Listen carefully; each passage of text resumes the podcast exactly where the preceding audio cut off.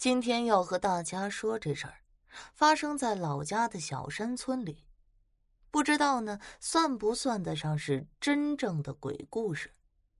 因为事件本身并没有看到鬼，但是呢，却看到了另外一样东西。这东西啊，既不是人，也不是鬼，那是什么呢？请大家呀，听我慢慢道来。事情啊，发生在六十年代末，是听我爸说的。那个年代还都是吃大锅饭，农民手里是没有土地的，所有的田地都是属于村里生产队的。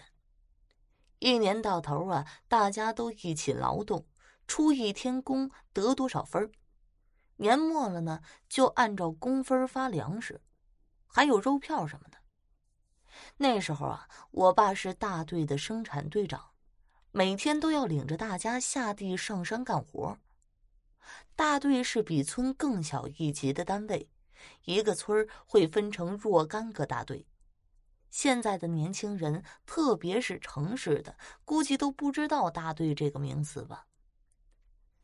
这有一天啊，村里的一个小伙子和我爸说：“明天不干活了，说这亲戚家修房正上梁呢，去给亲戚家帮忙去，提前和我爸打个招呼。”上梁，也许大家不知道是什么意思。农村住的呀都是木头，屋顶正中间的位置有一根房梁，这房梁贯穿整座房子。房梁下面，就是几根大柱子撑着，也就是常说的顶梁柱。然后在这顶梁柱之间呢，隔上木板，就变成了一间间的房子。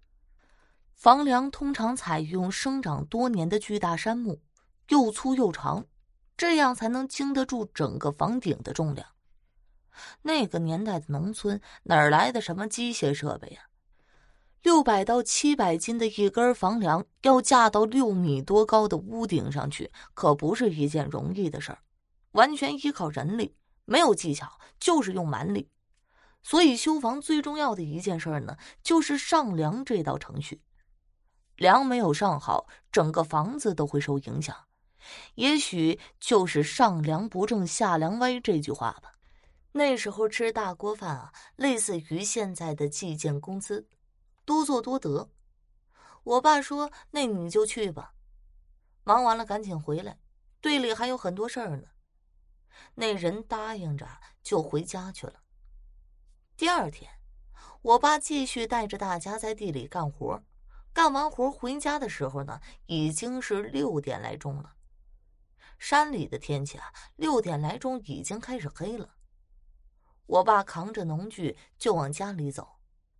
我爷爷家呀是在一座山丘的山顶上，回家的路是在半山腰，低头可以看见山脚下面的一条小路，这条小路是通往另一座山上的。我爸一个人走在弯弯曲曲的山道上，正走着呢，突然看见山下小路上走着一个人。这人慢慢悠悠的走着，走路的步伐特别怪异。我爸说，就好像是下雪天在冰面上走的样子，步伐很小，也不快。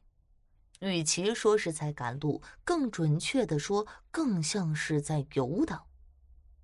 往另一座山里的方向慢慢的走着，那走路的样子怪异极了。我爸就停下来看呢，距离不远，天也不算黑，看得还算清楚。看着那人的身形和衣着，分明就是昨天去亲戚家帮忙的那小伙子。我爸心想：这小伙子还没去啊？不是说给亲戚帮忙去了吗？我爸正望着呢，只见那人走过一个拐弯，不见了。我爸也没多想啊，就回家了。第二天下午，我爸遇到那小伙子，就问他：“哎，你那亲戚家房梁上好了吗？”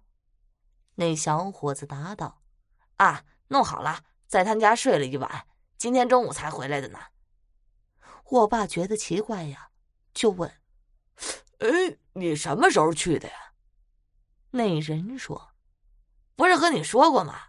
昨天清早我就去了。”我爸心想啊，这小子满嘴的胡话，就问他：“呃，你今天中午才回来呀？那昨天傍晚我还看见你呢。”那人听了一脸的疑惑：“你看见我了？在哪儿看见的我呀？”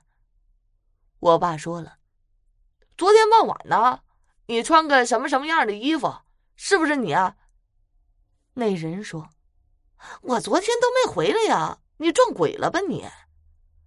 我爸听了，心想：这事儿奇怪呀，我明明看见就是他呀，可看他也不像撒谎的样子，那我看见的是谁呀？那人还问我爸呢：“你是不是认错人了？那人什么样子？”我爸答他：“呃，也许看错了吧。”聊了几句这事儿啊，就没再提了。可我爸心里一直觉得奇怪，乡里乡亲的应该不会看错，昨天看到的明明就是这小伙子，可也没多想，这事儿呢就这么过去了。可是大概过了一个来月，又发生了一件事儿，我爸才发现两件事之间隐约有着某种关联，恐怖的关联。事情过后大概一个月，有一天呢，这小伙子在山上砍树。山里人砍树都掌握了一些常识，砍的时候啊是不站在山坡下方砍的，站山坡下面砍的话，树倒下来就砸身上了。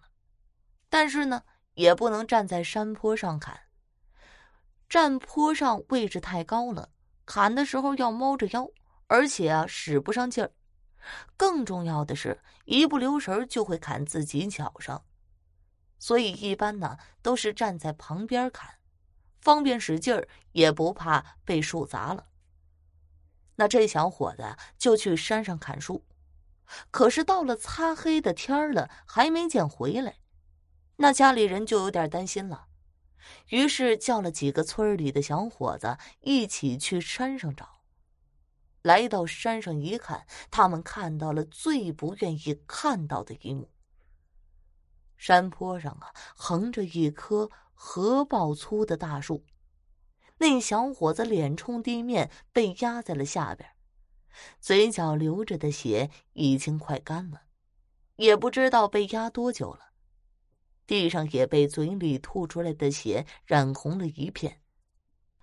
大树就这样死死的压在他的背上，看着最不忍的就是小伙子的双手死死的抠着地面，手指头都抠进地里去了。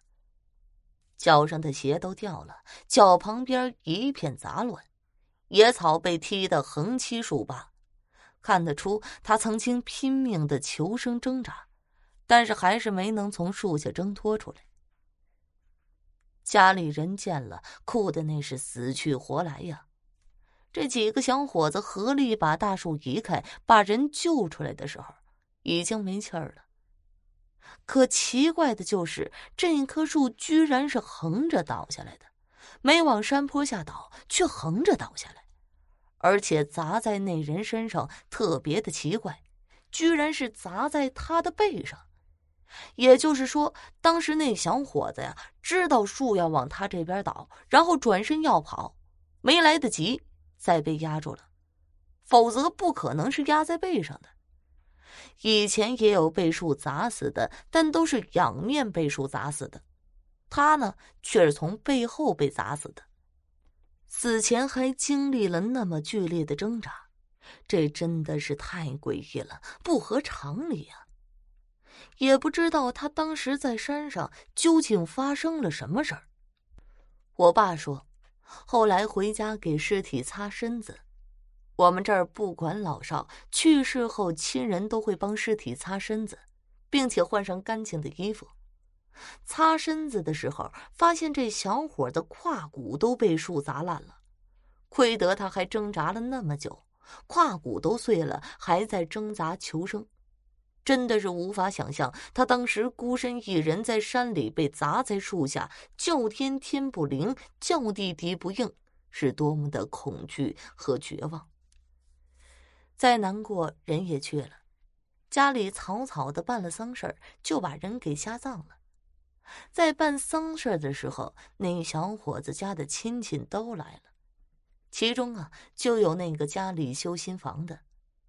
我爸当时看到他在，想起了一个月前在路上看到的那个人，就去问那亲戚小伙子是哪天去给他帮忙的。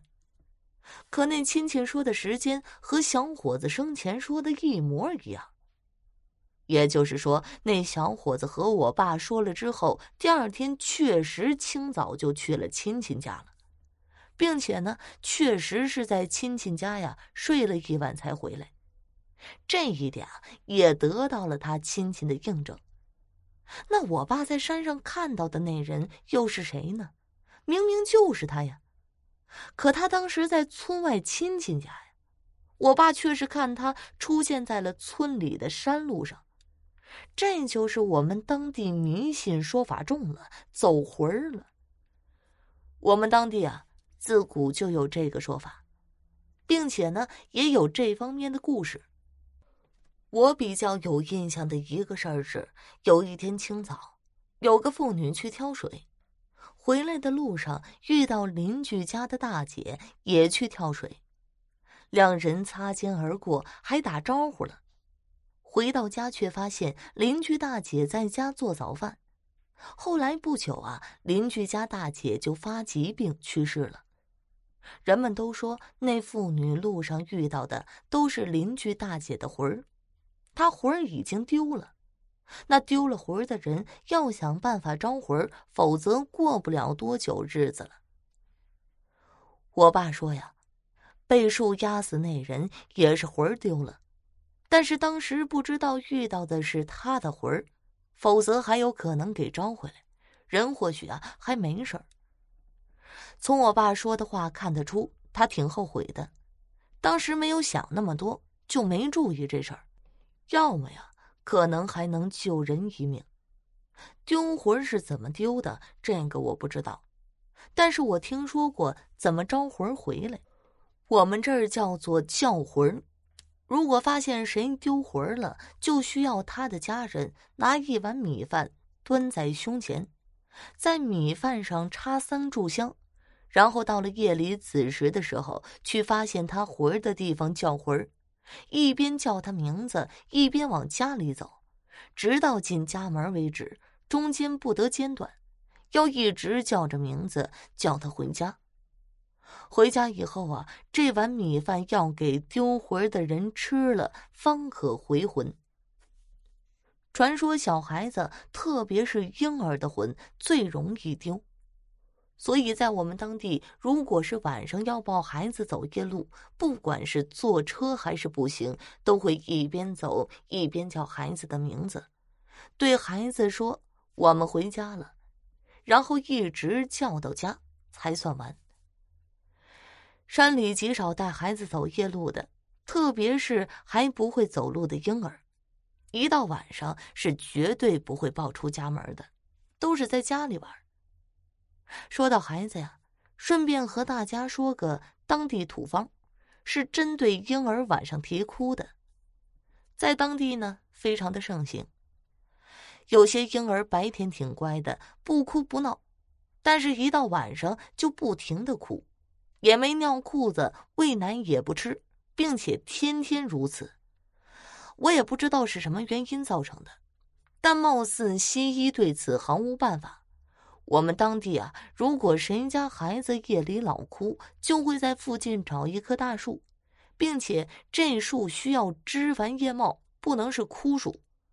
我们当地好像找柏树或者是樟树，然后在树上呢贴一张红纸，纸上用黑笔写上“天黄黄，地黄黄，我家有个夜啼郎，路往君子念一念，一觉睡到大天亮。”横着写，从右到左，这方啊不能保证一定有效。